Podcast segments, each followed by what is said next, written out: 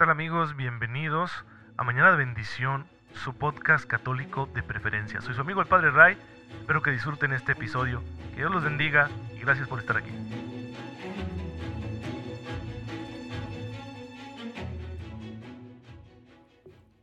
Muy buenos días hermanos, muy feliz martes. Bienvenidos a su podcast católico favorito, Mañana de Bendición. Soy su amigo el Padre Ray. Espero en Dios que se encuentren muy, pero muy bien, gozando de cada cosa buena que el Señor ya está poniendo en nuestras vidas para que podamos servirle con generosidad, haciéndolo todo a la manera de Jesucristo nuestro Señor. Y bueno, que eso nos conduzca hacia el cielo, a la gloria, donde tenemos que estar, hermanos, pero para llegar a ese momento de dicha, de nuestro encuentro definitivo y eterno con el Señor, necesitamos cumplir nuestra misión aquí en la tierra. Y la misión que Jesús nos ha dado a nosotros como sus discípulos es la de ser sal de la tierra y luz del mundo. Es decir, nuestro testimonio tiene que darle sabor a esta vida y tiene que iluminar tanta oscuridad que hay en este mundo. Cumplir con nuestra misión es el requisito indispensable para que nos encaminemos hacia la gloria de Dios, como ya lo han hecho muchos hermanos nuestros. Bendito sea Dios que tanta gente que ha aprovechado la gracia, ha conseguido, ha alcanzado esa dicha eterna precisamente por cumplir con su misión. Que digo, hay que insistir siempre en que no se cumple con las solas fuerzas humanas, sino con la gracia de Dios. La gracia de Dios la recibimos todos nosotros, mediante la predicación de la palabra, los sacramentos, la vida comunitaria, la oración personal, eh, las obras de misericordia, mediante todas esas realidades Dios multiplica su gracia en nosotros para que precisamente podamos cumplir con nuestra misión fielmente hasta que alcancemos la vida eterna. Hoy quiero contarles de una mujer que lo logró, una mujer que fue muy importante en la vida de otra gran santa, pero a ella no la conocemos tanto. Se trata de la beata Ana de San Bartolomé. Ahí les cuento de ella. Nace cerca de Ávila, en España, en el año 1549, de una familia muy pobre. Eran campesinos pobrísimos, sin posesiones, no tenían propiedad alguna, sino que trabajaban la tierra de otras personas. Pero eran muy buenos cristianos. Entonces va a ingresar ella, porque aparte era familia numerosa, y como se acostumbraba en aquel entonces, pues en las familias numerosas era frecuente que alguno o algunos abrazaran la vida religiosa, va a ingresar ella en 1570 en el monasterio eh, carmelita de la Orden del Carmen de San José de Ávila. Ahí donde estaba Santa Teresa de Ávila, Teresa la Grande, la gran reformadora de esta orden religiosa contemplativa. Ella va a ingresar como lega. ¿Por qué? Porque según el sistema vigente, en algunos monasterios, en algunas órdenes contemplativas de aquel entonces, había dos categorías de monjes y monjas. Uno eran los monjes letrados, los estudiados, que por lo general procedían de buenas familias y eran llamados también monjes o monjas de coro porque participaban en la liturgia solemne, en el rezo de la, del oficio divino, de lo que hoy llamamos la liturgia de las horas. En cambio, los legos se dedicaban a una vida contemplativa más sencilla y sobre todo a realizar tareas manuales. Y lo más común era que los legos fueran eh, de origen muy humilde, de familias pobres, campesinas, etc. Pues ella ingresa ahí, va a ser la primera hermana lega de este monasterio reformado por Santa Teresa. Desde el principio fue muy querida por Santa Teresa, esta monjita Ana de San Bartolomé, y de sus manos recibirá los votos solemnes, los votos perpetuos en el año 1572. Por obra de Dios, por el ejemplo de Santa Teresa, por la obediencia que tenía esta mujer, Ana de San Bartolomé, Sor Ana de San Bartolomé, ascendió de simple hermana lega y analfabeta a convertirse en la secretaria particular de Santa Teresa de Ávila. Le enseñaron a escribir y desarrolló muy buenas cualidades, además era muy obediente y trabajadora, pues por eso la tuvo de secretaria durante todo su movimiento de reforma monástica. Ya ven que Santa Teresa anduvo por toda España fundando monasterios con esta eh, regla renovada, con este nuevo espíritu que buscaba ser más fiel a los orígenes de la Orden del Monte Carmelo para cumplir mejor con las exigencias de la perfección evangélica que nos propone Cristo nuestro Señor. Así que Ana de San Bartolomé va a ser una gran ayuda para que Santa Teresa lleve a cabo su reforma. Así se convirtió en discípula predilecta y heredera del espíritu de Santa Teresa.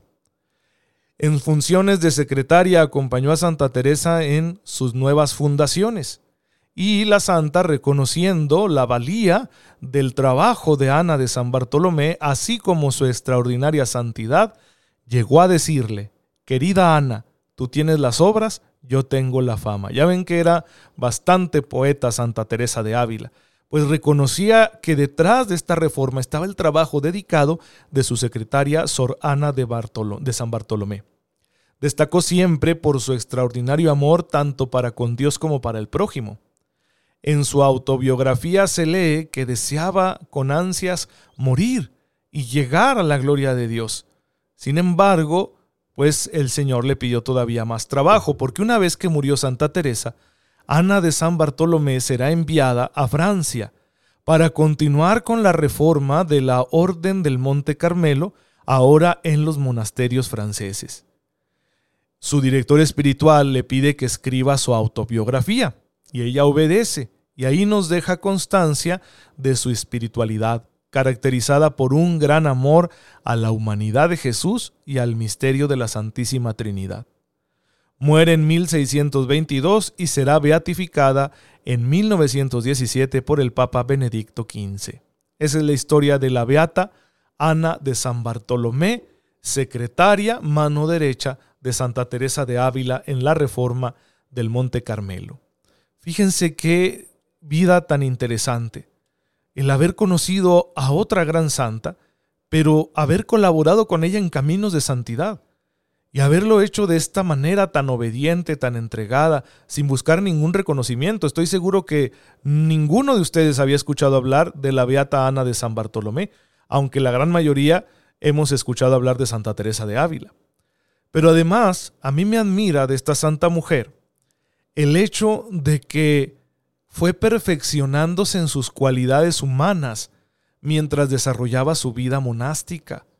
Por eso pasó de ser una religiosa, una monja analfabeta, a ser una mujer dedicada a la tarea de secretaria.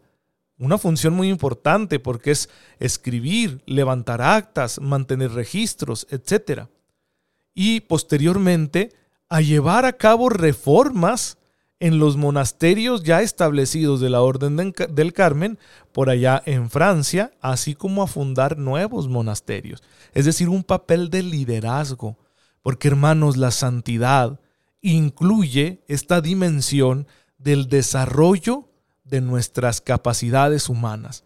No se trata la santidad solo de amar mucho a Dios como en un sentido así sentimental o de tener una piedad, no una religiosidad muy externa, muy eh, variada, eh, de mucho tiempo. No estoy diciendo que esto sea malo, sino que debe complementarse esa vida espiritual, esa vida de piedad, esa religiosidad, debe complementarse o debe, mejor dicho, dar fruto en un perfeccionamiento de nuestras cualidades humanas.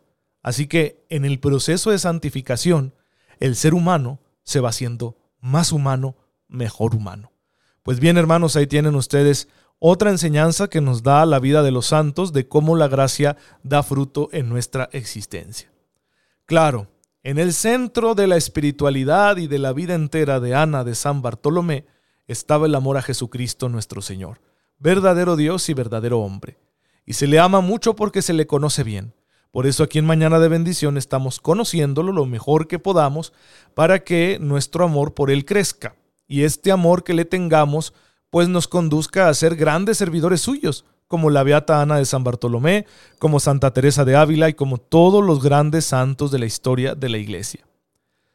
Estamos nosotros releyendo el Nuevo Testamento a la luz del desarrollo doctrinal de la Iglesia, la cristología que tiene la Iglesia Católica se ha ido desarrollando a través principalmente de los grandes concilios ecuménicos.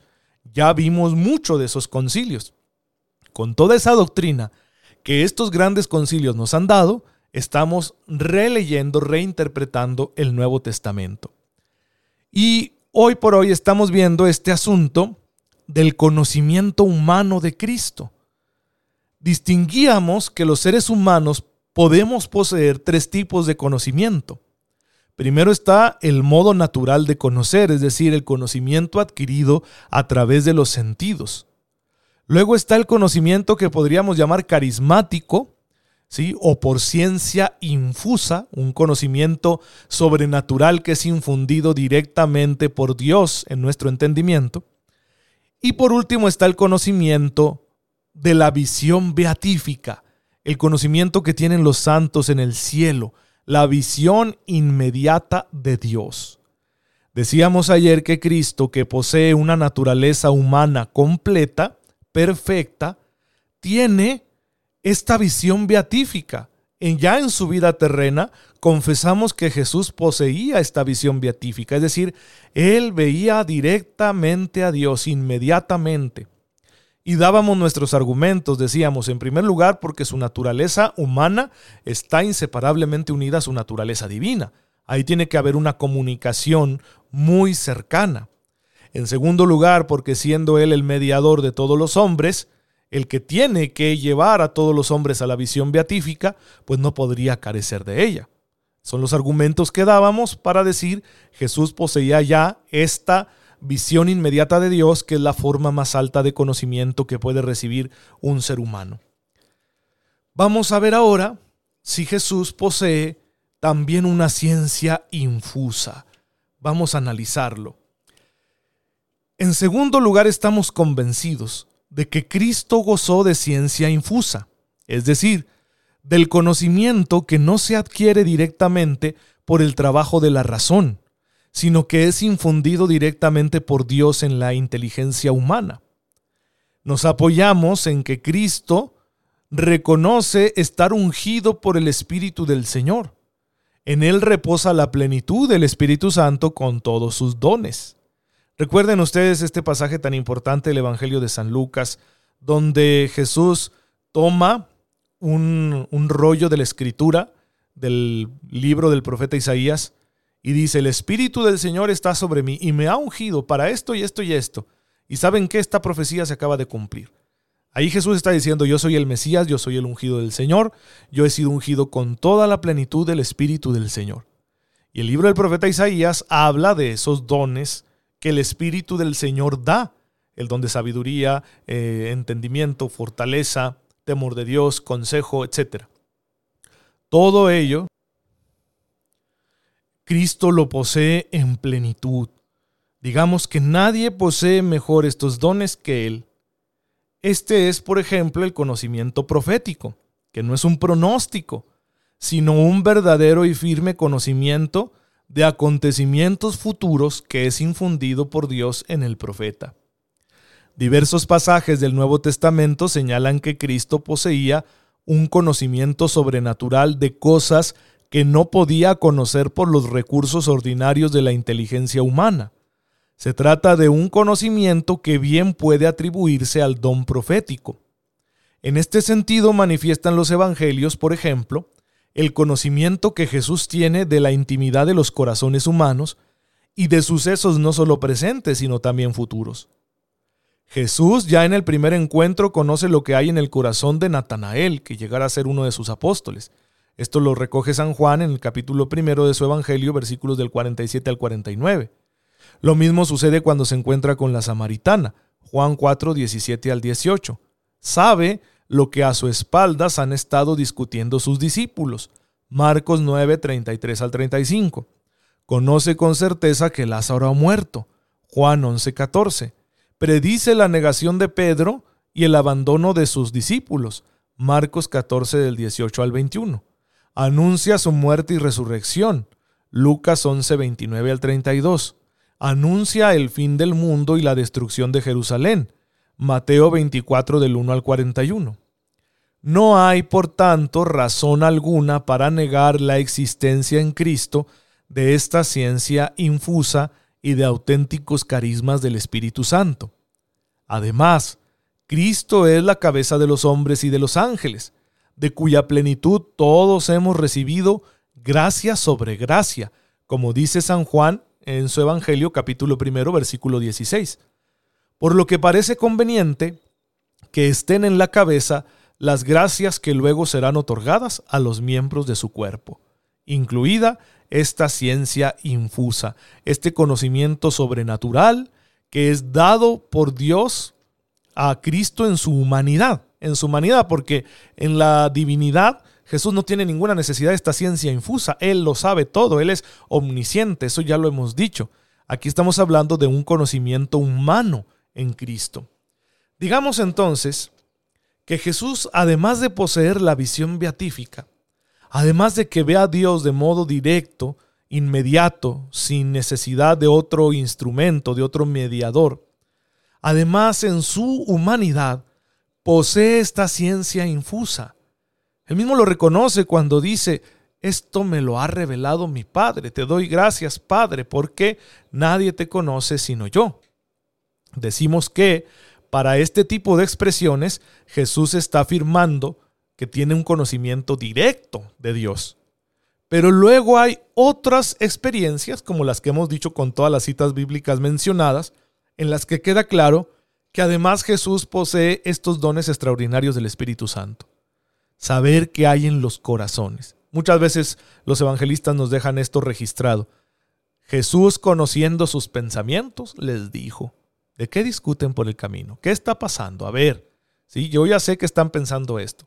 O anuncia acontecimientos futuros. Habla con toda claridad de aquel día de gloria y de juicio que está esperándonos al final de los tiempos. También anuncia la destrucción de Jerusalén, como ya lo mencionamos, etc. Quizá el texto bíblico en el que aparece con mucha claridad es en ese diálogo con la samaritana. Léanselo ustedes ahí en el capítulo cuarto del Evangelio de San Juan. Porque Jesús le dice, bueno, ¿quieres de esta agua? Si Jesús está hablando del agua del Espíritu Santo, el agua de la vida. ¿Quieres de esta agua para no tener sed? Pues ve, tráeme a tu marido. Y, y Jesús ahí la pone en un predicamento. ¿sí? Ella responde, no, yo no tengo marido. Y fíjense cómo Jesús le descubre lo que hay en su corazón, es decir, la conoce con esta inteligencia superior que viene directamente del Espíritu Santo. Ah, tienes razón, has tenido cinco y este de ahorita no es tu marido. Ahí está descubriéndole su historia. Sí, ya se da cuenta la samaritana que no puede esconderle nada y le dice, veo que eres un profeta. Y ahí está el reconocimiento por parte de la samaritana de que no podía saber Jesús eso que le estaba diciendo. No podía saberlo porque Jesús no la conocía, no la había visto, ella era una samaritana, él un judío, jamás habían platicado, no había manera de que otros samaritanos se hubieran acercado a Jesús para decirle lo que esta mujer hacía. Jesús se la topa fortuitamente ahí en el pozo de Jacob, pero la conoce en cuanto la ve. Esa es la ciencia infusa. Ahora, esta ciencia, aunque Cristo la posee en plenitud, digamos que es la ciencia infusa más perfecta, el conocimiento profético más perfecto, no es exclusivo de Cristo. Muchos hombres y mujeres de Dios, tanto antes de Cristo como después de Cristo, han poseído estos dones, en mayor o menor grado. Si nosotros vemos la vida de los profetas del antiguo Israel, nos encontraremos este tipo de dones con mucha frecuencia. Lo mismo sucede con la vida de grandes santos, que tuvieron revelaciones por parte de Dios, algunas muy interesantes porque se verificaron de una manera muy clara en la historia. Bueno, eso se debe a que este conocimiento es un don que el Espíritu Santo da. Cuando hay un alma santa que sirve a Dios con generosidad, suele recibir este tipo de dones extraordinarios para continuar con su misión. Así que este conocimiento infuso no es exclusivo de Jesús. Todo ser humano puede recibirlo, aunque sí decimos que Jesús es el único que lo recibe de manera perfecta. Pues aún nos queda explorar la otra forma de conocimiento humano que nos falta y que Jesús también debe tener, que es el conocimiento natural. Hablaremos ya de ello en el siguiente episodio. Te damos gracias, Señor, porque continúas mostrándonos quién es tu Hijo, para que podamos aceptarlo en nuestra vida como Dios hecho hombre, para que al convertirnos en discípulos suyos, Él nos conduzca a la contemplación eterna de tu rostro. Te pedimos nos mantengas fieles a esta verdad por el mismo Cristo nuestro Señor. El Señor esté con ustedes. La bendición de Dios Todopoderoso, Padre, Hijo y Espíritu Santo, descienda sobre ustedes y los acompañe siempre. Muchas gracias, hermanos, por tener la amabilidad de recibir este humilde medio de evangelización digital. Cuídense mucho, oren por mí, yo lo hago por ustedes.